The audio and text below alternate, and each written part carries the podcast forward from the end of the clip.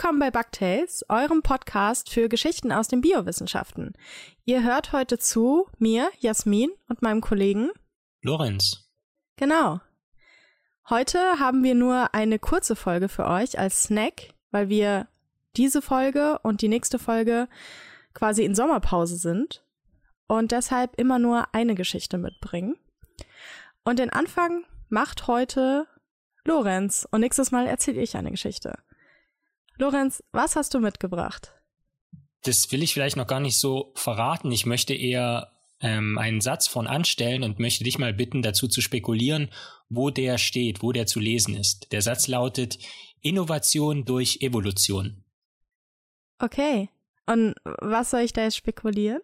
Ach so, wo der, wo der steht oder äh, zu, zu wem der gehört, dieser Satz.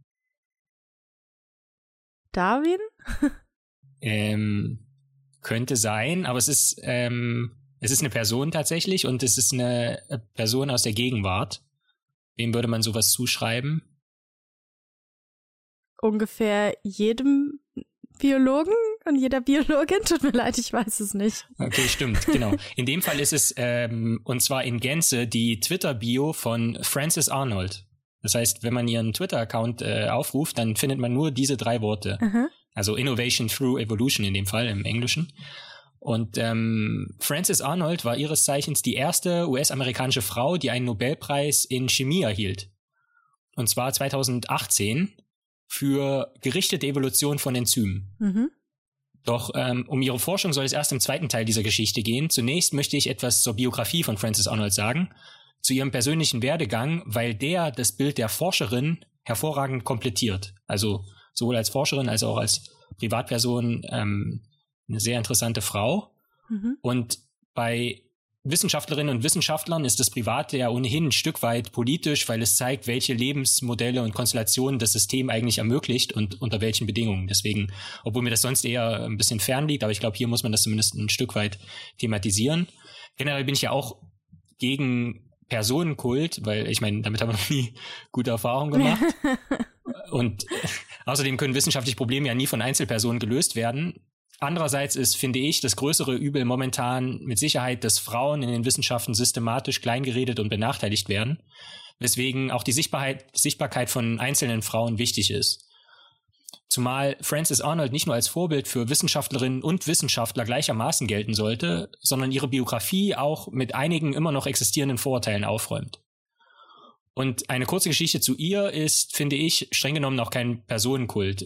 Wenngleich ich schon sagen muss, dass ich sie ziemlich cool finde. Ähm, ich durfte sie bei der Curious 2018, einer Konferenz, die man auch unter dem Hashtag äh, Curious 2018 finden kann, persönlich äh, kennenlernen. Und auf meinem Blog sowie auf Twitter kann man auch nachlesen und richtigerweise den Eindruck gewinnen, dass Frances Arnold ziemlich cool ist. Also eine großartige Wissenschaftlerin zuvorderst, Visionärin, eine exzellente Rednerin, eine integre Mentorin und einfach eine sympathische, angenehme, fordernde, aber bescheidene Person.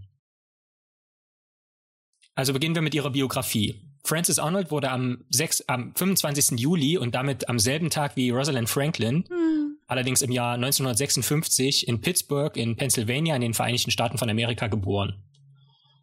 Sie wurde also vor gut zweieinhalb Wochen 64 Jahre alt. Ihr Vater war Kernphysiker, was gleich noch wichtig werden wird. Vor dem Studium arbeitete Frances Arnold unter anderem als Taxifahrerin und als Kellnerin in einem Jazzclub. Als drittes von fünf Kindern wird sie auf dem Twitter-Account des Nobelpreiskomitees wie folgt zitiert. Ich habe vier Brüder und bin bei allen möglichen Dingen im Leben ins kalte Wasser geworfen worden. Neue Dinge zu lernen hat mir immer Spaß gemacht. So meinte Frances Arnold, dass sie beispielsweise auch als Taxifahrerin Nützliches gelernt habe, dass ihr später immer wieder half, im übertragenen Sinne sich aus schwierigen Situationen heraus zu navigieren. Und dies in Zeiten, in denen es noch kein GPS gab. Zunächst studierte Frances Arnold Maschinenbau sowie Luft- und Raumfahrttechnik an der Princeton University in Princeton, New Jersey. In einer sehr empfehlenswerten Podcast-Episode von She Roars, also sie brüllt, die ich in die Shownotes packe, erzählt Frances Arnold, dass sie das Ingenieurswesen schon spannend fand, aber das Studienfach wählte sie zuvorderst, weil es ihr sehr viele Freiheiten ließ, sodass sie auch andere Vorlesungen hören konnte, beispielsweise über Ökonomie oder Marxismus. Außerdem glaubte sie, dass sie durch den geringen Frauenanteil in den betreffenden Disziplinen, also Maschinenbau, Luft- und Raumfahrttechnik, bessere Chancen auf Zulassung habe und wenn es ihr nicht gefiele, so Frances Arnold, könnte sie nach zwei Jahren ja auch einfach etwas anderes machen. Tatsächlich nahm sich Frances Arnold nach ihrem zweiten Jahr in Princeton eine Auszeit, um nach Italien zu reisen und dort in einer Fabrik zu arbeiten, in der Teile für Kernreaktoren gebaut wurden. Dabei spielte mutmaßlich ihr Vater eine Rolle, weil der ja, wie bereits erwähnt, Kernphysiker war. Blinden Gehorsam, und jetzt wird's interessant, kann man Francis Arnold wohl aber nicht unterstellen, was die folgenden zwei Anekdoten veranschaulichen oder veranhörlichen in dem Fall. Ähm, Im Alter von 17 Jahren trampte Francis Arnold von Pittsburgh nach Washington DC, das sind gut 500, äh, Entschuldigung, 400 Kilometer, um gegen den Vietnamkrieg zu protestieren. Das ist besonders bemerkenswert, weil ihr Großvater äh, ein Lieutenant General in der US-Armee war. Außerdem äh, erzählt Francis Arnold auf der Internetseite des Nobelpreises das folgende. Meine Eltern waren sehr frustriert mit mir. Sie sagten, entweder du spurst oder du kannst hier nicht mehr wohnen. Francis Arnold sagte, okay, und zog aus. sehr gut. Ähm, nach ihrem Abschluss in Princeton arbeitet Francis Arnold im Bereich äh, der Solarenergie, bevor sie schließlich an der University of California in Berkeley, Kalifornien, ihre Doktorarbeit begann. Und zwar im Chemie-Ingenieurwesen. Eben da blieb sie auch als Postdoc, also sowohl thematisch als auch an der University of California. Und also nach ihrer Doktorarbeit forschte sie genau dort, ähm, dann allerdings, eine, also wenn man es genau nimmt, schon mit einem kleinen thematischen Schwenker, und zwar in der physikalischen Chemie. Also quasi vom Chemie-Ingenieurswesen zur physikalischen mhm. Chemie. Und 1986 startete sie dann ihre erste eigene Forschungsgruppe am California Institute of Technology in Pasadena, Kalifornien. Ja, das heißt, trotz all der Umwege in Anführungszeichen in Kernreaktorfabriken und Solarenergiefirmen, wo sie ja zwischenzeitlich arbeitete, startete Frances Arnold im Alter von nur 30 Jahren bereits ihre eigene Forschungsgruppe.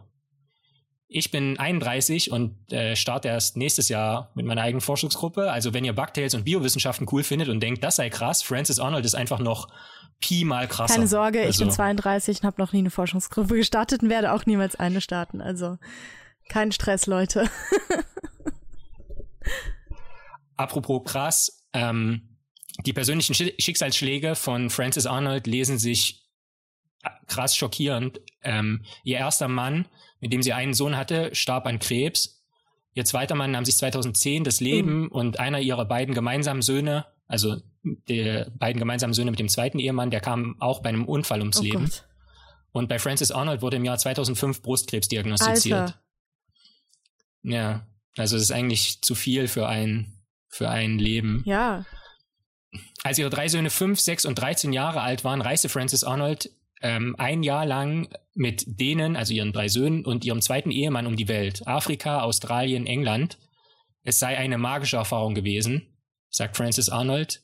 Es sei vor allen Dingen magisch gewesen zuzusehen, wie die Hirne ihrer Kinder die Welt mit allen Tieren, Menschen und Kulturen in sich aufsogen.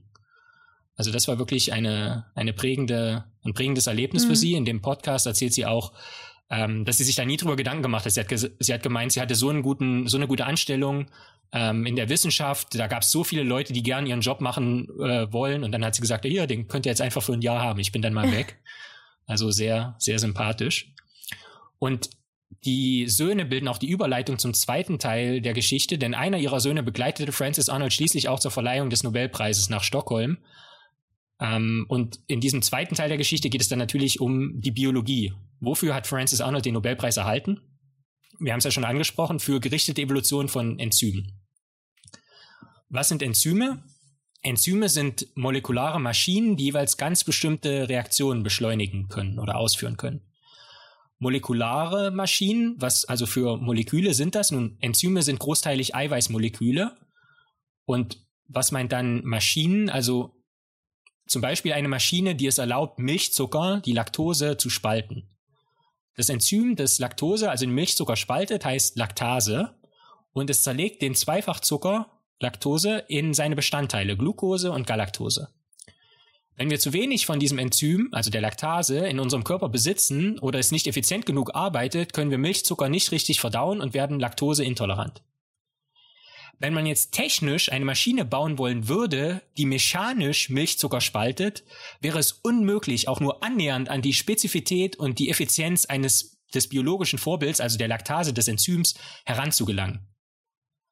Wollen wir jetzt aber das in der Biologie existierende Enzym noch effizienter machen, noch effektiver machen, dann müssen wir dafür eben genau diese gerichtete Evolution benutzen. Was ist gerichtete Evolution? Nun, das ist eine Art zielgerichtete Auslese, in dem Fall von sich verändernden oder veränderten Enzymen. Wie geht das? Nun, der Bauplan für Enzyme befindet sich in unserem Erbgut, also der DNA. Nun kann man das Erbgut für die, für das Enzym Laktase, wenn man das verbessern will, kann man das nehmen und kleine Veränderungen einfügen, also zufällige Abweichungen von dem Originalbauplan vornehmen, sogenannte Mutationen einführen. Und wie wir ja bereits wissen, besteht in der Biologie ein enger Zusammenhang zwischen Struktur und Funktion. Und mit den eingefügten Änderungen in dem, in der DNA-Sequenz, also dem Bauplan für das entsprechend dann mutierte Enzym, ergibt sich vielleicht auch eine etwas andere Struktur und damit leicht veränderte Eigenschaften dieses Enzyms. Man packt nun also das Erbgut, was man verändert hat für das Enzym in Bakterien, unsere Bugs, und lässt die DNA ablesen, das Enzym also produzieren. Und wie gesagt, basierend auf dem leicht veränderten DNA-Bauplan im Vergleich zum Original-Laktase-Enzym ähm, gibt es dann ähm, vielleicht eine Enzymmutante, die den Milchzucker noch besser spalten kann als das Original. Und das muss man dann nur noch nachschauen. Das heißt, man guckt für ganz viele von diesen Enzymmutanten, ob die jetzt äh, Milchzucker besser spalten können als das Ausgangsmolekül. Und diese Auslese kann man dann einfach über mehrere Runden wiederholen. Das heißt, man kann dann wieder dieses veränderte Erbgut nehmen von, von dem Gewinner der ersten Runde, der ersten Selektion und kann das wieder verändern und dann wieder gucken, ob äh, dann eine neue Enzymmutante wieder effizienter ist als die Ausgangsverbindung. Und das kann man eben so lange wiederholen, bis man die Superlaktase gefunden hat, die uns dann zum Beispiel gegen Laktoseintoleranz helfen kann. Allerdings muss man ehrlicherweise sagen, dass es nicht notwendigerweise die klinische Anwendung ist, die Francis Arnold antreibt was uns zum dritten und letzten Teil der Geschichte führt, der Biodiversität. Denn wenn man Gespräche mit Francis Arnold hört oder liest, dauert es meist nicht lange, bis sie die enorme Vielfalt in der Biologie preist. Die Biologie sei die beste Ingenieurin und die beste Chemikerin, meint Francis Arnold. Auch die besten technischen, menschgemachten Maschinen würden niemals so effizient sein wie beispielsweise auch nur das Original-Laktase-Enzym. Und da haben wir noch gar nicht mit gerichteter Evolution versucht, das noch weiter zu optimieren. Auch würden viele Prozesse in der Biologie viel ressourcenschonender ablaufen als in der chemisch-technischen Katalyse. Und Francis Arnold wird zu Recht nicht müde zu erwähnen, dass wir nachhaltiger mit zur Verfügung stehenden Ressourcen umgehen müssen. Fehlender Antrieb hierbei sei noch immer, so Francis Arnold, dass Öl schlichtweg zu günstig sei und sich der Raubbau an der Natur, der bei der Ölförderung betrieben würde, monetär zu sehr lohne, als dass Antriebe geschaffen würden, sich mit nachhaltigen Prozesstechniken zu beschäftigen. In dem Sinne ist dann noch jede Menge Lobbyarbeit nötig für nachhaltigere Wissenschaft wie auch für Frauen in den Wissenschaften und diese Geschichte sollte einfach zu beiden einen kleinen Beitrag leisten. Finn. Danke. Ich denke gerade ja. an äh, Germany's Next Superlaktase. Diesen ganzen Runden und so. so. Muss ich dann auch mal so eine Schlange ja. um die Schulter legen? Oder mal so durchs Polargebiet im Bikini? Und dann ist die wieder eine Runde weiter. Okay. Nee, hier geht's nur nach Effizienz, alles andere ist da. Was mir aber äh, jetzt gerade beim Erzählen noch eingefallen ist, einen Punkt hatte ich, ähm, ver äh, hatte ich vergessen zu erwähnen. Ich hatte ja gesagt, dass hier eine äh, integre Mentorin ist und das hat sich gerade Anfang äh, dieses Jahres gezeigt. Ähm, und zwar hat das Labor von Francis Arnold ähm, eine wissenschaftliche Arbeit veröffentlicht im Science Magazine, also im, in, im Wissenschaft, also in einem extrem renommierten wissenschaftlichen Journal. Und dann, das war noch letztes Jahr, und dann, ähm, was man dann normalerweise macht, wenn man eine Arbeit veröffentlicht hat, dass man, äh, also meistens die Leute, die die Arbeit gemacht haben, verlassen ja dann auch das Labor und dann kommt irgendwer Neues und versucht dann darauf basierend ein neues Projekt zu starten. Und so war das auch bei Francis Arnold im Labor. Nur hat die Person, die da kam und versucht hat, ähm, auf dem Projekt aufzubauen, konnte ein paar Sachen mhm. nicht reproduzieren, die ähm, da publiziert wurden. Also es ist nicht so, dass sie das überhaupt nicht hingekriegt haben, sondern die haben die Effizienz von einem Enzym im Prinzip charakterisiert und es war nicht mehr so effizient, es war immer noch sehr effizient, aber nicht so effizient, wie sie das ursprünglich veröffentlicht hatten, publiziert hatten. Und dann ist Francis Arnold einfach zu dem äh, Wissenschaftler hingegangen, der die Arbeit gemacht hat und hat ihn gefragt, ja, hier ähm, können wir noch mal nachgucken in deinen Notizbüchern, deinen Laborbüchern, wie du das gemacht hast. Und da haben dann irgendwie, konnte der ein paar Notizen nicht mehr finden, wie er das genau gemacht hat und sie konnten das nicht reproduzieren. Und das wäre halt niemandem aufgefallen, aber ähm, Francis Arnold ist halt so eine aufrichtige äh, Wissenschaftlerin, hat das Einzige gemacht, was sozusagen vom Wissenschaftsethos korrekt wäre, nämlich sie ist selber an die Öffentlichkeit getreten und hat ähm, diese ursprüngliche Veröffentlichung zurückgezogen. Ah, okay. Und hat gesagt, wir können das nicht reproduzieren. Ähm, das ist auch, fällt in meinen Verantwortungsbereich. Das heißt, sie hat auch nicht mit dem Finger einfach nur auf ihren Mitarbeiter gezeigt und gesagt, hier, das ist seine Schuld, sondern sie hat gesagt, ja, ich hätte das besser prüfen müssen, aber ich habe nicht, bin da nicht nochmal durch die Laborbücher durchgegangen und so. Also kann man auch fragen, inwiefern das dann also überhaupt möglich ist bei so großen Arbeiten. Ja. Aber das hat sie im Prinzip auf ihre äh, Kappe genommen und hat gesagt, ähm, das kann, können wir so nicht reproduzieren und ähm, das ziehe ich jetzt zurück. Und das hat, da hat sie in der, also dass sie es gemacht hat und der Art und Weise, wie sie das kommuniziert hat, hat sie einfach enorme Größe äh, bewiesen und also die Leute, die sie bisher nicht von sich überzeugt hatten, von ihrer Integrität als Wissenschaftlerin, ich glaube, die haben spätestens dann mussten sich also eingestehen, dass die wirklich eine exzellente, äh, ein Vorbild in jederlei Hinsicht ist, was das betrifft. Ich versuche mir gerade die gleiche Situation mit einem Mann vorzustellen, aber es will mir nicht recht gelingen. Nee. Ehrlich gesagt. Nee. Leider nicht. Na gut.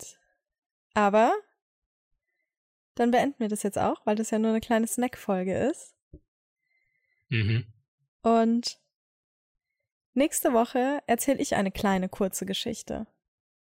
Das war die Sommerpausen-Snack-Folge von Bugtails, die Abenteuer der Campbell-Ritter. Wenn es euch gefallen hat, dann hört auch nächste Woche wieder zu. Äh, zuvor solltet ihr aber uns überall abonnieren und positivst bewerten. Wir würden uns freuen, wenn ihr auch nächste Woche wieder lauscht. Bis dahin, macht's gut. Ciao.